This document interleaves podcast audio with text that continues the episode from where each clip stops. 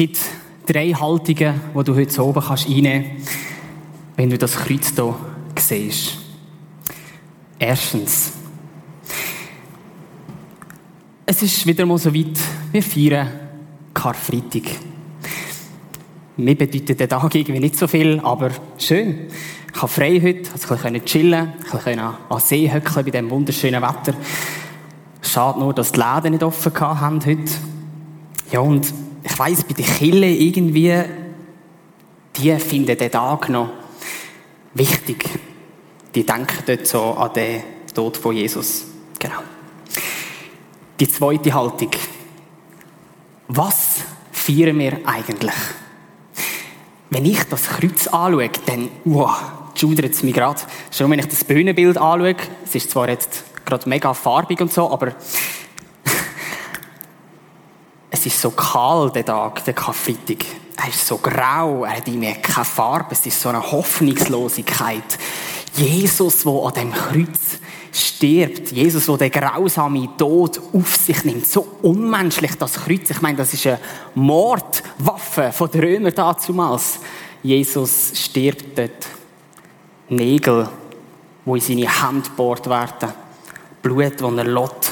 Er richtet sich irgendwie so ein bisschen auf an dem Kreuz und schnappt nach Luft und irgendwann versiegen auch seine Kräfte und er stirbt den qualvollen Tod. Und die dritte Haltung, die du kannst einnehmen kannst, wieso kommt eigentlich der Jesus und wieso stirbt er an dem Kreuz? Stimmt, ich habe mal irgendetwas davon gehört, das ist so ein weiterer Schritt in der Heilsgeschichte, kann man sagen, am Anfang, wo alles gut ist und dann irgendetwas ist dort mit Sünde, etwas, wo nicht so gut läuft und dann so ein bisschen Hin und Her in dem Alten Testament mit dem Volk Israel. Irgendwie kommt man nicht ganz genau daraus, was dort so passiert. Und dann Jesus, der kommt und irgendwie wieder etwas gut macht, was nicht gut war. Ein bisschen wie ein wie eine Krimi. Am Anfang alles tiptop, dann irgendwie Totschlag. Man sucht nach einem Täter. Und dann irgendwann kommt Jesus als der Superdetektiv und bringt irgendwie das wieder in Ordnung. So. In die distanzierten Haltungen hinein, wo das Kreuz dir vielleicht nicht so viel sagen mag, ruft Jesus aus. Es ist vollbracht. Es ist in mir vollendet. Jesus ist als Verurteilter gekreuzigt worden an dem Kreuz. Er hat den grausamen Tod auf sich genommen. Und im Sterben, wo er am Kreuz hängt, ruft er aus, es ist vollendet. Es ist vollbracht. Was sagt das uns?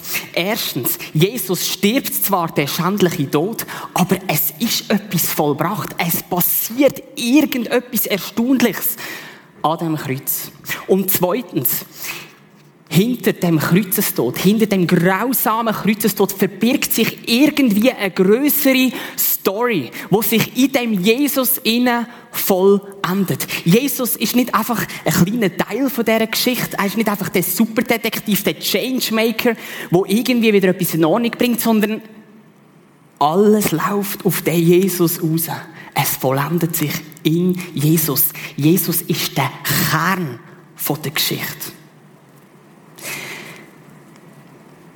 Jetzt ist die Frage, was ist denn an dem Kreuz passiert? Was ist denn das Erstaunliche? Was bringt der Tod von Jesus zum Ausdruck? Und so unglaublich die Story ist, wo sich da drin verbirgt, so unglaublich der Gott ist, wo hinter der Story steht, so unglaublich schwierig ist es, das Phänomen vom Kreuz irgendwie zu fassen. Es ist zu groß, als dass man es irgendwie könnte verstehen. In der Theologie hat man schon verschiedene Ansätze gemacht was denn genau an dem Kreuz passiert ist. Und auch ich muss sagen, in meinen Vorbereitungen, ich habe gerungen. Ich bin auf so viele Verse gestoßen in der Bibel, wo wieder eine neue Dimension aufzeigen von dem Kreuz. Es ist so wunderbar, es ist so köstlich, es ist, es ist so groß. Und trotzdem möchte ich euch jetzt oben mitnehmen und möchte euch drei Aspekte vom Kreuz näher bringen. Drei, kann sagen, Betrachtungsweisen was an dem Kreuz hat können basiert sein. Der erste Aspekt, den ich mit euch möchte anschauen möchte, ist das Kreuz als Ausdruck von der Vergebung von der Sünde. Jesus nimmt am Tag, bevor er gekreuzigt wird, also am Tag vor Karfreitag, mit seinen Jüngern gemeinsam das Obermahl. Und wir lesen im Lukas 22, Verse 19 bis 20. Dann nahm er ein Brot und nachdem er Gott dafür gedankt hatte, brach er es in Stücke und reichte es den Jüngern mit den Worten, dies ist mein Leib, der für euch gegeben wird. Tut das zur Erinnerung an mich. Nach dem Essen nahm er einen weiteren Becher mit Wein und sagte, dieser Wein ist das Zeichen des neuen Bundes. Ein Bund, der mit dem Blut besiegelt wird, das ich für euch, für euch vergießen werde. Das Obermal, wo Jesus mit seinen Jüngern nimmt, bringt zum Ausdruck, was passiert. Es kündigt eigentlich an, was an dem nächsten Tag passiert, nämlich der Tod von Jesus. Das Brot als Symbol für den Lieb von Jesus. Und wenn Jesus das Brot bricht, bringt das zum Ausdruck, dass der Lieb von Jesus zerbricht. Und der Wein, wo sie trinken beim Obmahl, als Zeichen fürs Blut von Jesus, wo vergossen wird. Jesus wird sterben. Und zwar bewirkt er mit seinem Tod etwas, damit sich etwas im Verhältnis zwischen uns Menschen und Gott verändert. Jesus redet ja von einem neuen Bund. Das heißt, irgendetwas bewirkt der Tod von Jesus, dass etwas wieder anders wird zwischen uns Menschen und Gott. Und ich möchte jetzt einfach mal so ein bisschen rauszoomen und ganz am Anfang gehen von der Geschichte von Gott mit den Menschen. Gott schafft Menschen als sein Gegenüber. Er schafft den Mensch, um Beziehung haben zu ihm. Aber der Mensch verlässt die Beziehung zu Gott. Er liebt nicht Gott. Er schaut nicht auf Gott, sondern auf sich, auf seinen Weg, auf seine Pläne. Er möchte selber so sein wie Gott und wendet sich von dem Gott ab. Und Konsequenz ist, dass er, in dieser Gottesferne lebt und dass er in dem Tod lebt, weil in Gott ist das Leben. Das Krasse ist, dass Gott mit dieser Sünde nichts kann zu tun haben. Weil der Mensch sündig ist, sich von Gott abwendet, in dieser Gottesferne lebt, zieht er automatisch das Gericht und den Zorn von Gott auf sich, weil er sündig geworden ist. Aber Gott möchte Beziehung zu den Menschen wieder aufnehmen. Und das ist auch der Grund, wieso er mit dem Volk Israel im Alten Testament einen Bund eingeht. Aber der Bund ist kennzeichnet von vielen Opfergesetzen. Und die Opfergesetze, die sie einhalten, zeigen auf, wie heilig und vollkommen Gott ist. Und die Opfergesetze zeigen auch auf, dass die Schuld vom Menschen, die Sünde nicht einfach ungestraft kann bleiben.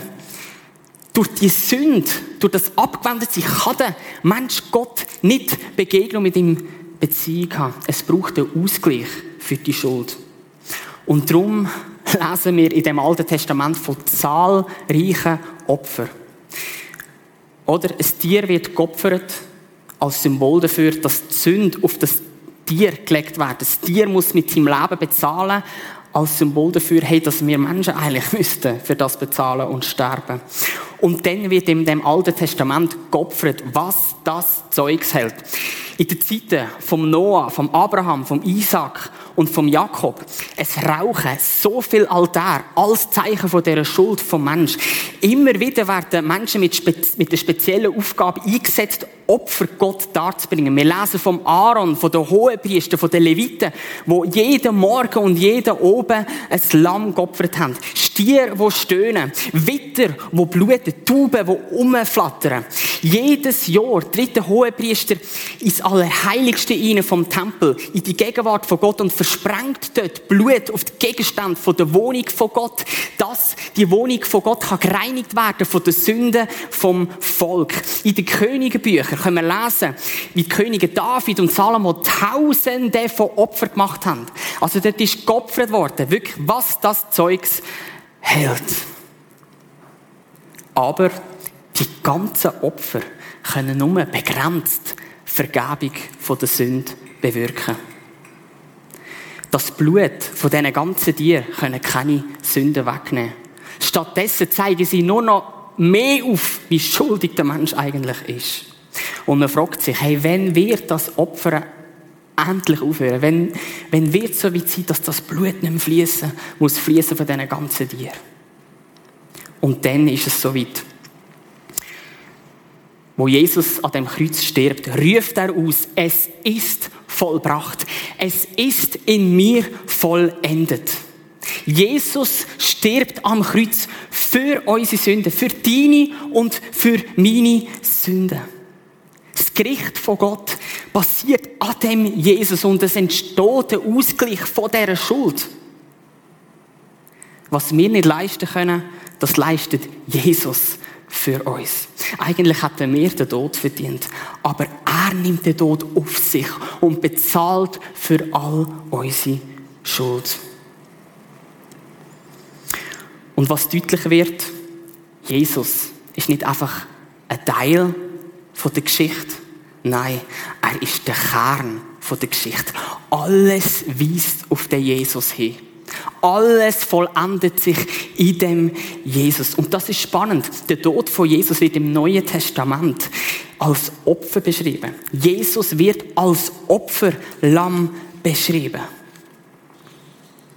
Und wir lesen im 1. Petrus 1, Verse 18 bis 19. Wir sehen es auf dem Screen.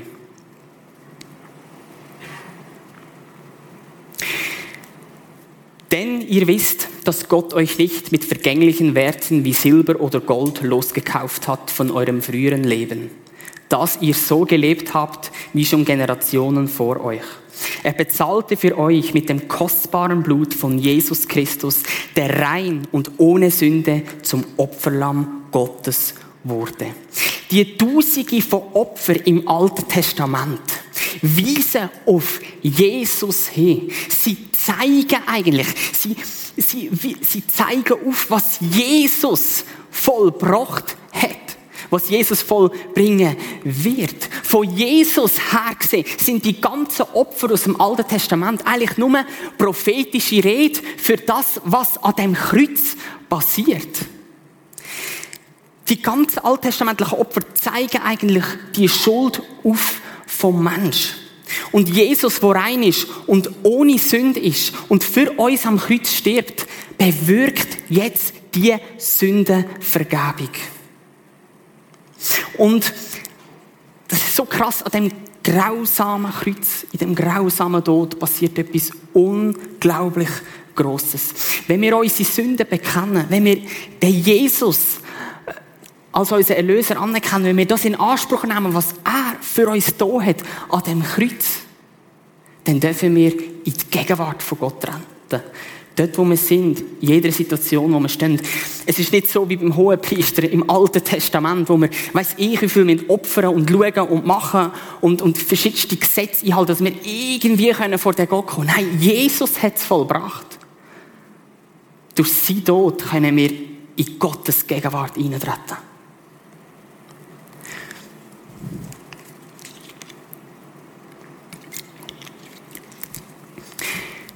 Ich möchte euch mitnehmen zum nächsten Aspekt, nämlich die Liebe von Gott.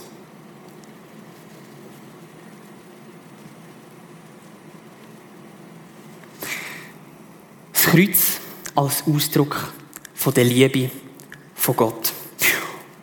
Und wir gehen zurück zum letzten Obermal von Jesus mit seinen Jüngern am Tag vor seiner Kreuzigung. Und lesen im Johannes 13, die Verse 31 bis 32 und Vers 34.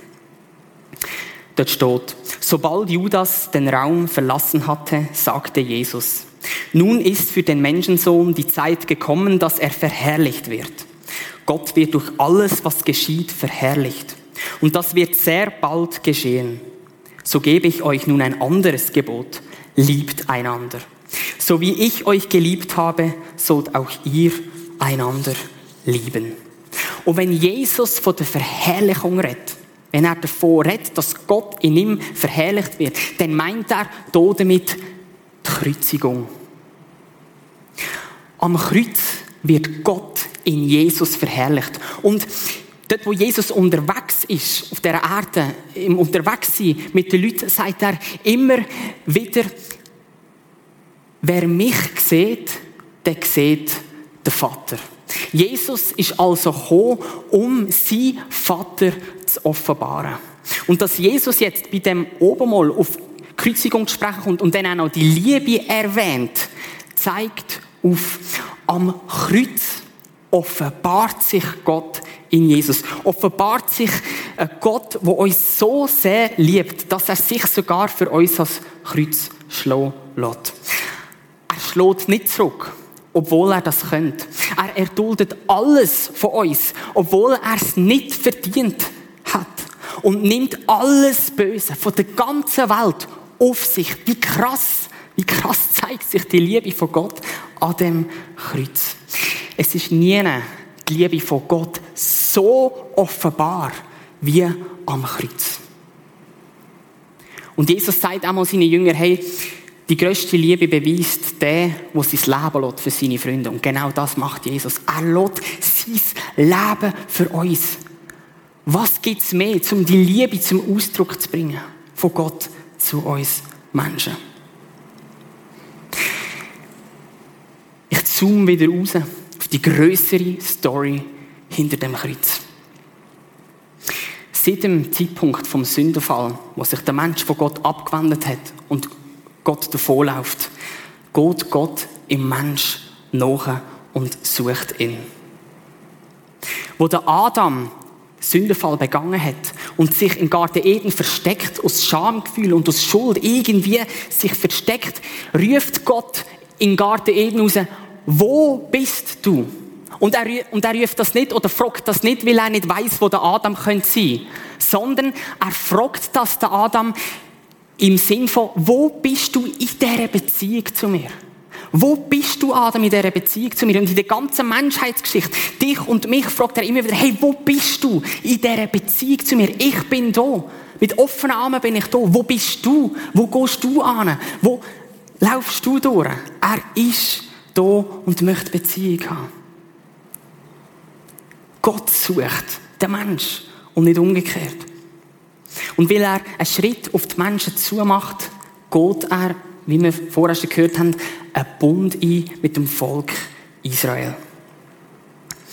Und wenn wir das einmal so ein bisschen im Blick haben, dass Gott einen Schritt auf die Menschen zumacht und nicht sie auf ihn, dann kann man zwei Missverständnisse aufdecken, wo wir manchmal so ein bisschen im Blick aufs Alte Testament haben. Erstens, wir können meinen, hey, wenn Gott doch mit dem Volk einen Bund eingeht, dann ist die Bedingung, dass die Leute all die Gebote, die er gibt in dem Bund, müssen einhalten, damit sie eine Beziehung haben zu Gott. Aber das ist nicht richtig.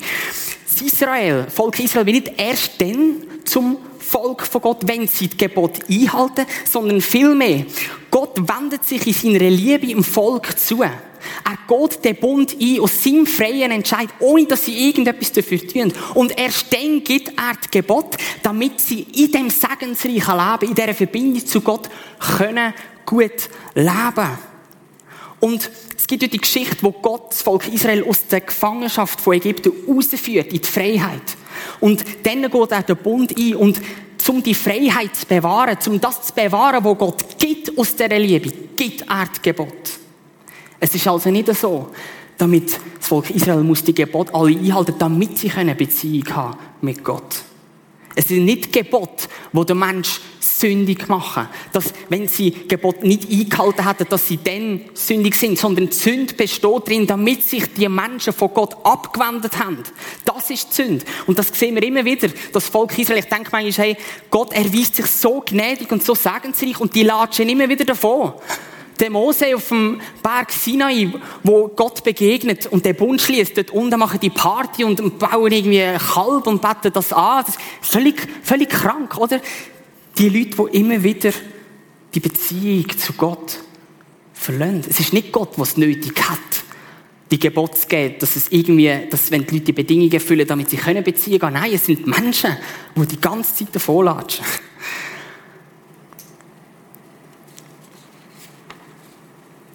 Und ähnliches gilt auch für die Opfergebote. Die Opfergebote sind nicht dazu da, um den Gott irgendwie zu besänftigen, um irgendwie Gunst zu bekommen von Gott. Gott braucht nicht die Opfer, damit er mit den Menschen zusammenleben kann. Vielmehr bringen die Opfergebote zum Ausdruck, wie gut und vollkommen und heilig Gott ist. Sie bringen zum Ausdruck, dass die Schuld vom Menschen nicht ungestraft kann bleiben das zeigt wieder die Liebe von Gott auf. Wenn er den Menschen so krass liebt, dann muss er ja das, was nicht gut ist, bestrafen. Er muss das ja irgendwie auf Seite schaffen, wo nicht gut ist, wo zwischen ihm und den Menschen steht. Bereits bei diesen ganzen Opfern im Alten Testament zeigt sich an, hey, Gott möchte Sünde aus dem Weg räumen. Er möchte Sünde vergeben. Und bei dem Kreuzestod von Jesus, er ruft, es ist vollbracht. Es ist in mir vollendet. Am Kreuz offenbart sich die unglaubliche große Liebe von Gott. Seine Liebe, die er schon immer für uns hat. Nicht zuerst so eine Negativ-Story im AT, wo Gott irgendwie so ein bisschen, ja, weiß nicht, ob ich etwas mit diesen Menschen will oder nicht, und jetzt am Ende, und, und jetzt beim Jesus, doch, doch, komm, da machen wir. Sondern die Liebe ist schon immer da gewesen, seit Anfang. Und ich lese nochmal den 1. Petrus 1, Verse 18 bis 19. Und ich gehe diesmal noch einen Vers weiter. Und es ist unglaublich, was dort steht. Denn ihr wisst, dass Gott euch nicht mit vergänglichen Werten wie Silber oder Gold losgekauft hat von eurem früheren Leben, dass ihr so gelebt habt wie schon Generationen vor euch. Er bezahlte für euch mit dem kostbaren Blut von Jesus Christus, der rein und ohne Sünde zum Opferlamm Gottes wurde. Und jetzt kommt's. Schon vor Erschaffung der Welt wurde er, Jesus, dazu bestimmt, doch erst jetzt am Ende der Zeiten ist er für euch erschienen, so dass alle ihn sehen. Am Kreuz zeigt sich etwas. Das Kreuz bringt etwas zum Ausdruck, wo schon vor der Erschaffung der Welt geplant worden ist. Jesus ist nicht einfach ein Teil der Geschichte, wo die Liebe erst jetzt zum Ausdruck kommt, sondern alles läuft auf den Jesus hin. Es ist in ihm vollendet. Es ist nicht so, dass irgendetwas schief gelaufen ist und Gott jetzt keine Beziehung kann haben mit den Menschen und irgendwie seinen Sohn schickt auf die Welt und der driftet so rein und macht das gerade noch wieder gut, dass Gott doch noch irgendetwas mit den Menschen kann anfangen. Falsch. Sondern Gott möchte schon seit Anfang der Menschengeschichte, möchte er Beziehung zum Menschen. Er geht ihm nach, er geht ihm nach, er, er wendet sich ihm zu in seiner Liebe zu uns und das drückt das Kreuz aus.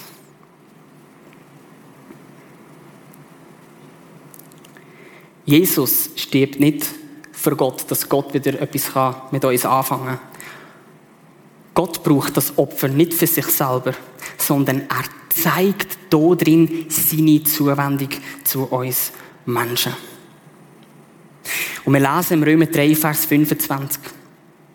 Paulus sagt, denn Gott, auf dem Screen sehen das, denn Gott sandte Jesus, damit er die Strafe für unsere Sünden auf sich nimmt und unsere Schuld gesühnt wird.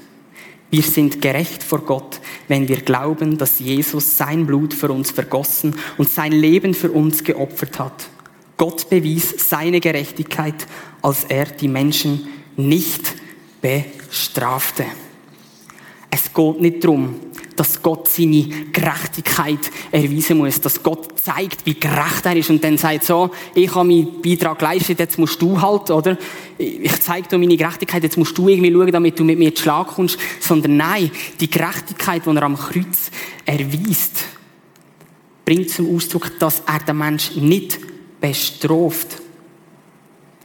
Er zeigt eine Gerechtigkeit, wo uns Menschen gerecht macht. Durch das Jesus an dem Kreuz stirbt, tut er uns mit reinnehmen in die Gerechtigkeit. Er stirbt nicht für sich oder für Gott, sondern für uns. Das, was er hier tut, macht etwas mit uns. Die Gerechtigkeit, die er am Kreuz zeigt, ist eine Gerechtigkeit, die uns mit einschließt und uns ebenfalls gerecht werden So wie Jesus ein unglaublich geliebter Sohn ist von Gott, sind wir unglaublich, geliebte Kinder von Gott. Wir müssen nicht, vor, wir müssen nicht durch gute Daten, weiß ich was, alles machen, damit wir irgendwie können uns dem Gott nähern. Nein. Jesus tut es für uns und wendet sich uns zu. Er nimmt uns an. Er liebt uns so, wie wir sind. Unglaublich, was für eine Liebe da zum Ausdruck kommt. Der dritte und letzte Aspekt ist, dass an dem Kreuz der Sieg von Jesus über die Macht zum Ausdruck kommt.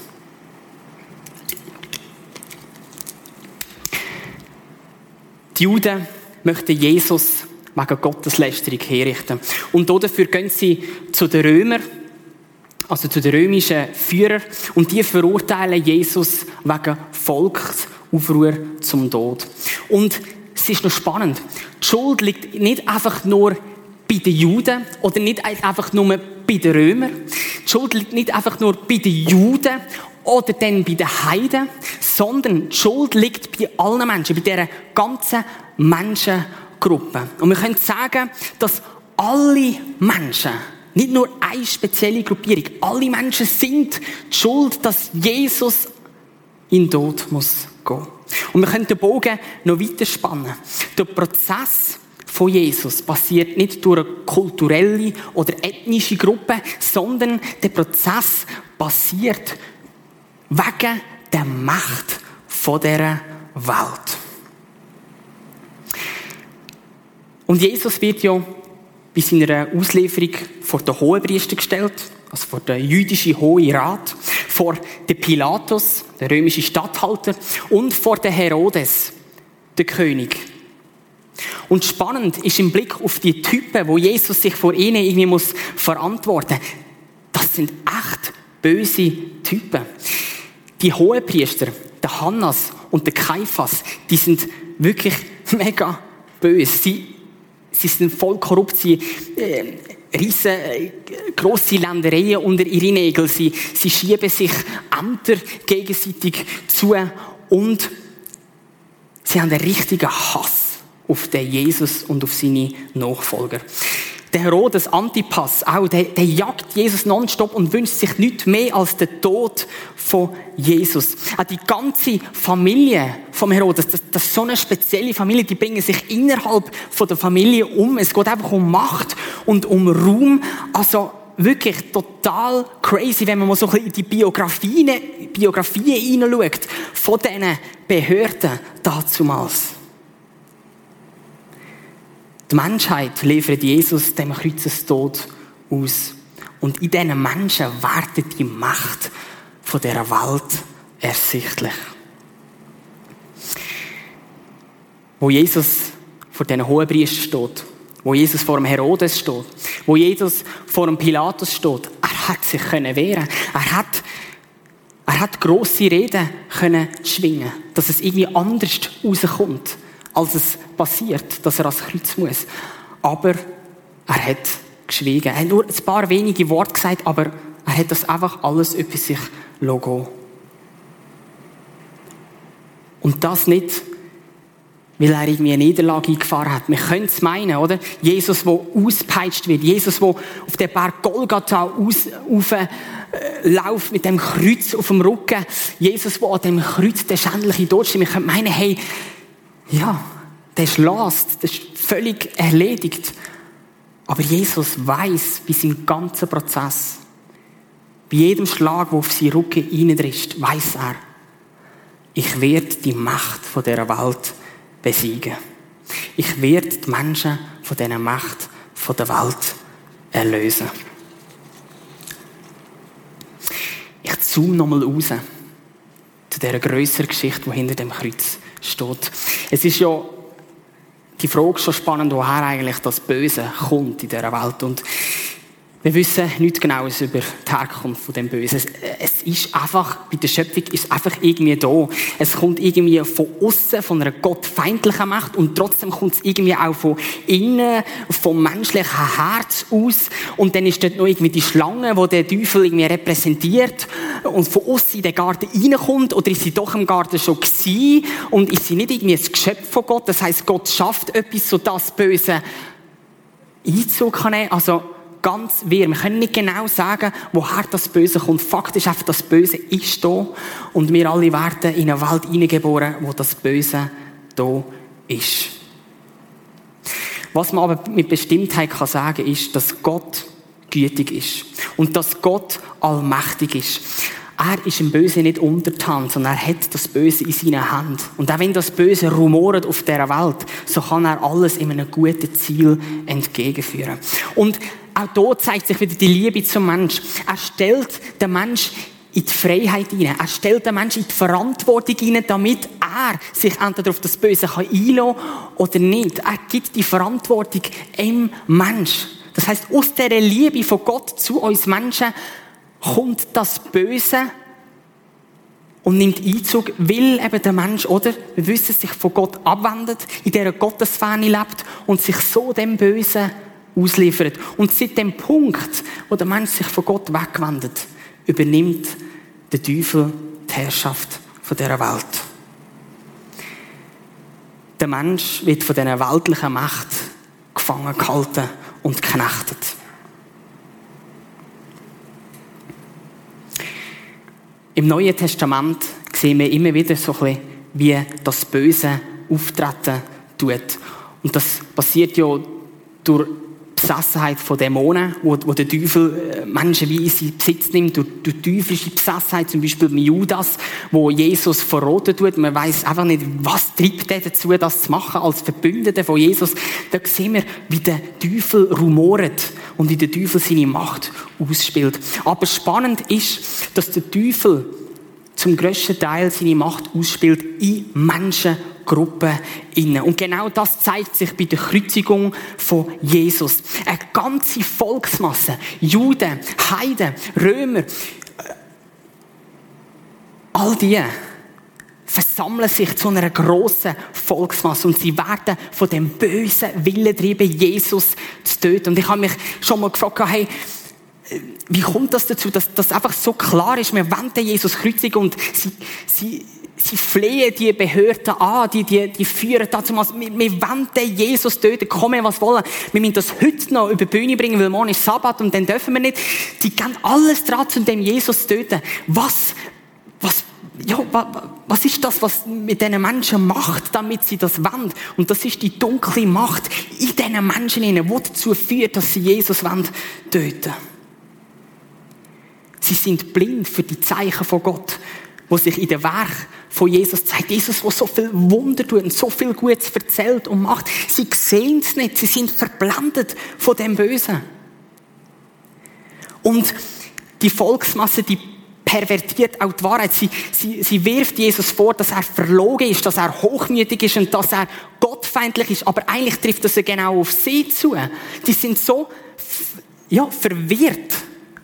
Und sie gehen so weit, dass sie Jesus töten möchten. Die Menschheit hat Jesus hingerichtet, drängt von dieser Macht der Welt. Aber in dem Kreuzestod von Jesus ruft Jesus aus, es ist vollbracht. Es ist in mir vollendet. In seinem öffentlichen Wirken, wo Jesus unterwegs war mit den Leuten, hat er von dieser anbrechenden Gottesherrschaft geredet. Er hat gesagt, es kommt eine Herrschaft, wo die Macht bezwungen werden. Und in seinem Wirken hat er immer wieder auch Dämonen austrieben. Er hat Kranke geheilt. Und er, all die Wunder hat er gemacht als Hinweis auf das, was kommen wird, damit er die Macht wird besiegen. Und jetzt ist es soweit. Jesus hängt am Kreuz und durch seinen Tod am Kreuz wird die Macht von dieser Welt überwunden. Durch den Triumph von Jesus am Kreuz wird das teuflische Netz von Gewalt, von Hass, von Verwirrung besiegt. Wir lesen Hebräer 2, Vers 14 und 15. Da Gottes Kinder Menschen aus Fleisch und Blut sind, wurde auch Jesus als Mensch geboren. Denn nur so konnte er durch seinen Tod die Macht des Teufels brechen, der Macht über den Tod hatte. Nur so konnte er die befreien, die ihr Leben lang Sklaven ihrer Angst vor dem Tod waren. Durch den Tod von Jesus hat sich an der Macht vom Teufel über die Welt etwas grundsätzlich verändert. Die Macht ist zwar immer noch wirksam. Sie versucht uns immer noch zu belügen. Sie versucht uns immer noch zu verwirren. Aber es hat sich etwas Entscheidendes geändert an dem Kreuz. Nämlich gibt uns Jesus die Möglichkeit, dem Bösen gegenüberzustehen und zu sagen, hey, so nicht. Durch Jesus ist es möglich, dieser Macht zu widerstehen. In dem grausamen Kreuzestod von Jesus passiert etwas Unfassbares. Durch die Sündenvergebung steht Gott mit offenen Armen da. Er neigt sich uns zu. Er wendet sich uns zu. Und weil die bösen Mächte besiegt sind, weil das gebrochen worden ist, weil die Verwirrung die Verschleierung, die Gewalt, der Hass, das Böse gebrochen worden ist, haben wir die Möglichkeit, uns dem Jesus zuzuwenden.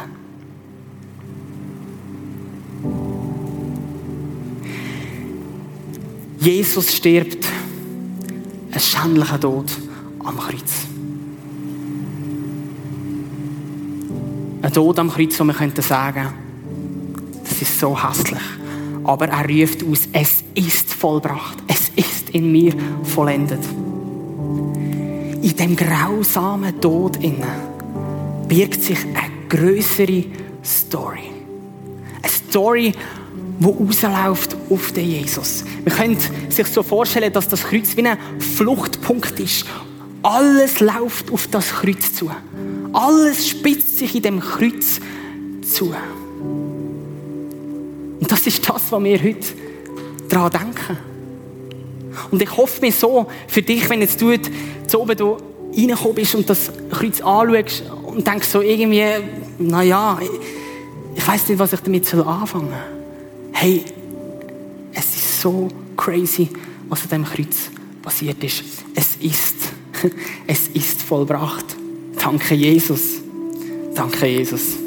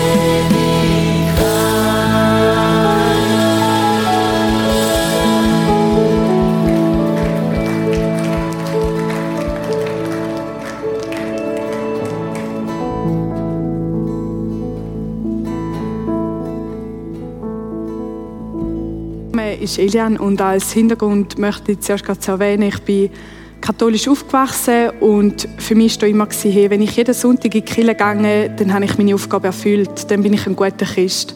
Ich habe aber mit der Zeit erkennen, ich kann mich so nicht identifizieren, ich fühle mich so nicht wohl und bin dann auch nicht mehr gegangen.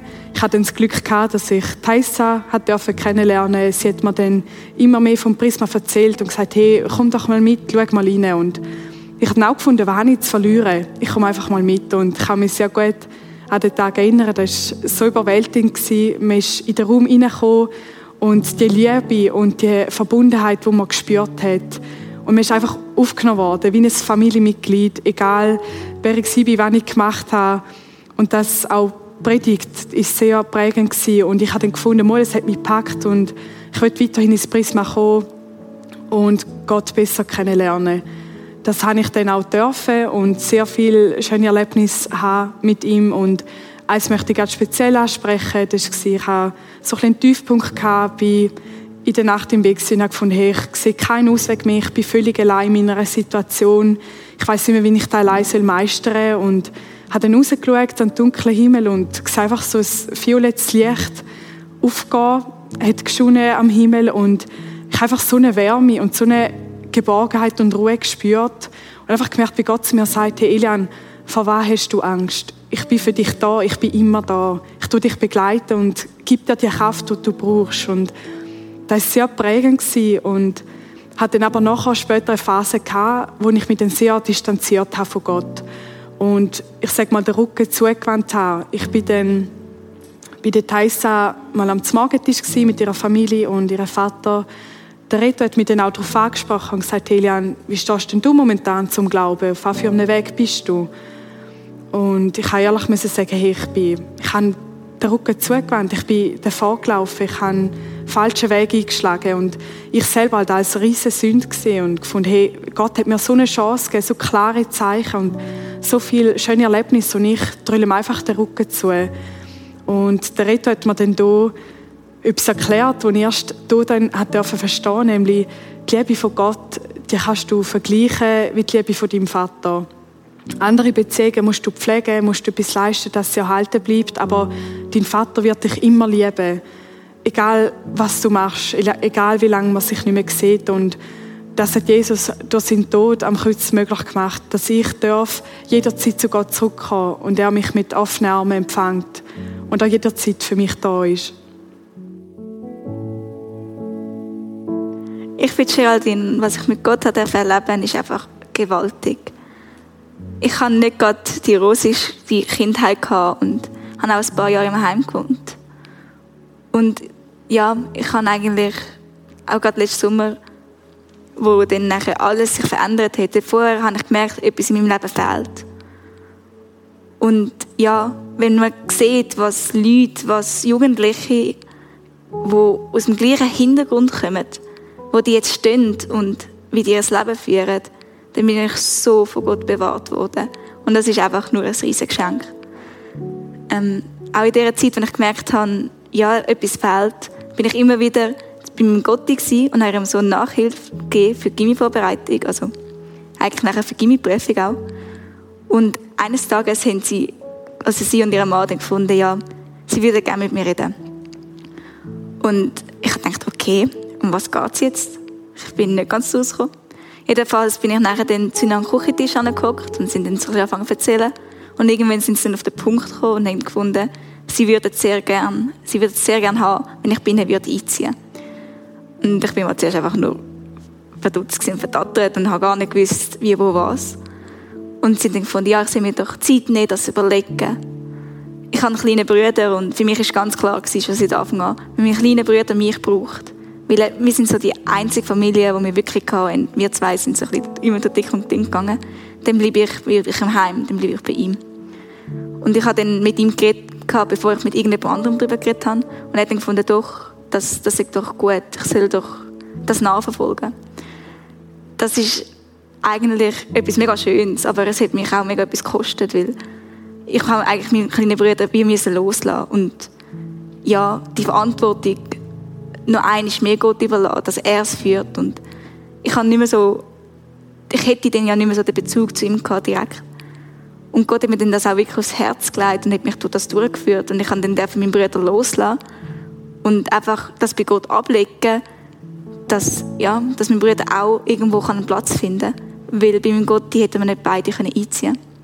Und dann ja, ist das mega schnell gegangen, auch mit den Ämtern und allem möglichen Zeug, rundum ist. Und ein paar Monate später ich dann bei meinem Gott einziehen. Und ja, mein Bruder hatte noch, noch keinen Platz, gehabt, nichts. Und dann, ja, kurz darauf hat sich dann auch eine Möglichkeit herauskristallisieren, dass mein Bruder auch in eine Familie darf gehen Und ja, Anfang des Jahres hat er einziehen und es ist einfach gewaltig, wie, wie Gott es geführt hat. Und ich kann so stark seine Liebe erleben. Gerade auch in dieser Zeit, wo ich nicht gewusst habe, wie geht es mit meinem Bruder weiter, wie geht es ja, wie geht's weiter. Es ist mega cool. Mein Bruder ist voll am Aufblühen, jetzt geht es viel besser. Auch mir geht es mega, mega gut, dort, wo ich jetzt bin. Und es ist so krass, wie Gott uns in unserer Not gesehen hat und es ist ihm einfach nicht egal gewesen. Er hat uns beiden ein neues Zuhause geschenkt. Vom Heim haben wir in ein Zuhause ziehen und es ist einfach gewaltig, wie groß Gottes Liebe ist und wie er sie immer wieder zum Ausdruck gebracht hat in meinem Leben. Hallo zusammen, mein Name ist Nikolai und ich möchte euch heute etwas von meinem Leben erzählen, ja, wo mich Gott von einer Macht befreit hat, wo ich selber nicht dazu fähig gewesen wäre. Für das muss ich ein bisschen ausholen. Ich bin in einem christlichen Elternhaus aufgewachsen. Jeden Sonntag in Kiel, wie man das halt so normal macht. Und dann vor circa fünf oder sechs Jahren bin ich da ins Prisma gekommen und ich bin dann kurz darauf ab mit der wunderschönen Ilona zusammengekommen, dann hockt sie. Und es war immer mega schön mit ihr. Ähm, aber ich bin in einem mega schlechten Umfeld aufgewachsen. Ähm, bei meinen Kollegen und mir ist es normal, dass wir uns am Wochenende getroffen haben. Manchmal auch unter der Woche. Und dass wir uns einfach grundlos betrunken haben. Durch den ganzen Alkohol und die Party habe ich immer mehr den Fokus auf Gott verloren. Und auch in unserer Beziehung ist dann schnell einmal der Fokus auf Gott verloren gegangen. Und durch das hat unsere Beziehung mega gelitten. Am ähm, 26. Juni 2018 bin ich dann ins Militär gekommen. Ich bin dann zwei Wochen im Militär gewesen. Bin am Wochenende wieder heimgekommen, zu meinen Kollegen gegangen, saufen. Ich habe mich dann später darauf mit Ilona getroffen und sie hat gesagt, hey, für mich funktioniert das so nicht. Und durch das und durch ein paar andere Gründe hat sie dann Schluss gemacht. Es hat mich brutal mögen. Ich hatte ein riesen Loch in mir drin. Ich habe nicht gewusst, wie ich das fühlen soll. Das Einzige, was ich da erkannt habe, ist der Alkohol. Ich, bin zu meinen Kollegen gegangen, in Hombi, wo ich daheim war, zu meinen Kollegen im Militär, und ich habe einfach gesoffen. Das ist dann so weitergegangen. Ich habe bis zu fast jeden Abend Alkohol getrunken, und das nicht wenig, fünf bis sechs Bier, an einem harmlosen Abend. Und eben fünf Monate ist das so weitergegangen und auch mit dem Glauben habe ich in dieser Zeit viel, nicht, mehr, nicht mehr viel am Hut gehabt. Ähm, bin auch nicht mehr in Kirche gegangen und von Jesus habe ich mich komplett abgeschottet.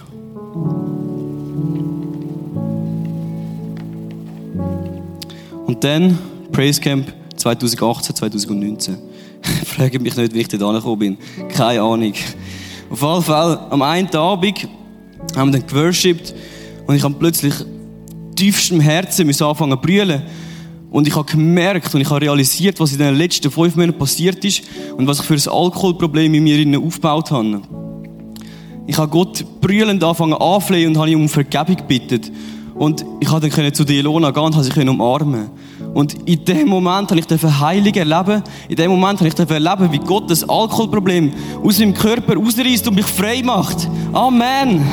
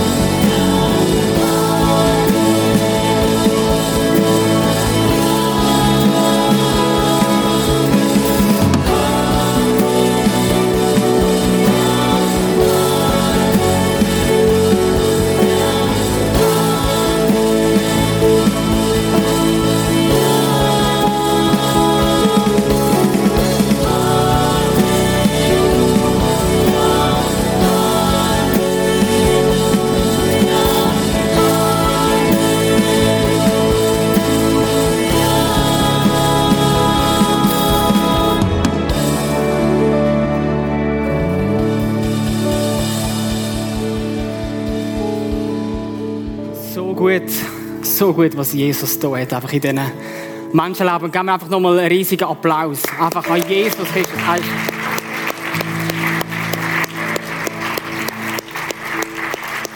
Jesus ist so gut. Jesus hat die Schuld bezahlt. Er hat die Macht besiegt, wie wir es vom Nikolai gehört haben. Und er ist da. Er ist uns zugewandt mit seinen offenen Armen. Und er ladet dich ein, zu ihm zu kommen seine Geschichte möchte er zu deiner Geschichte machen. Und ich bin überzeugt davon, dass Jesus mit jedem Einzelnen von uns möchte Geschichte schreiben. Wenn wir uns dem Jesus näher und vielleicht bist du jetzt oben da und du kennst Jesus, du bist mit ihm unterwegs und irgendwie merkst du aber, du laufst so ein bisschen von ihm weg.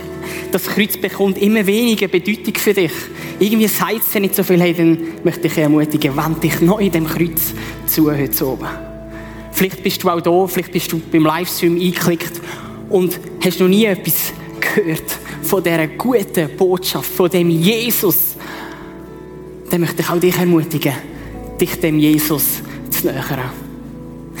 Wo Jesus an dem Kreuz hängt, sagt ein Verbrecher neben ihm. Und er hat es verdient, an dem Kreuz hängen. Sagt zu ihm Jesus, wenn du in dein Reich kommst, denk an mich. Und Jesus sagt, noch heute wirst du mit mir im Paradies sein. Es hat nicht viel gebraucht. Er hat gesagt, er hat sich dem Jesus genähert und gesagt, Jesus, du bist der Sohn von Gott, du bist Gott, denk an mich. Und er denkt an uns. Und ich möchte dich einfach ermutigen, dich auch dem Kreuz zu nähern. Sag Jesus, Jesus, denk an mich. Denk an mich dort, wo ich drin stand. Denk an mich in dieser hoffnungslosen Situation, wo ich drin stand. Denk an mich, Jesus. Und Jesus sagt, und es ist vollbracht und es ist gemacht, du wirst noch heute bei mir im Paradies sein. Es ist gut. Es ist gut. Ich habe es für dich vollbracht. Und lass uns einfach in die Worship-Zeit jetzt noch reintauchen mit diesen zwei Liedern und uns das bewusst werden, was Jesus für uns hat. Lass es uns annehmen, lass uns staunen. Wir wollen einfach ausharren vor dem Kreuz. Es, es ist schon hell, es sollte eigentlich noch heller sein, aber schauen wir einfach auf das Kreuz und staunen, was Jesus für uns da hat.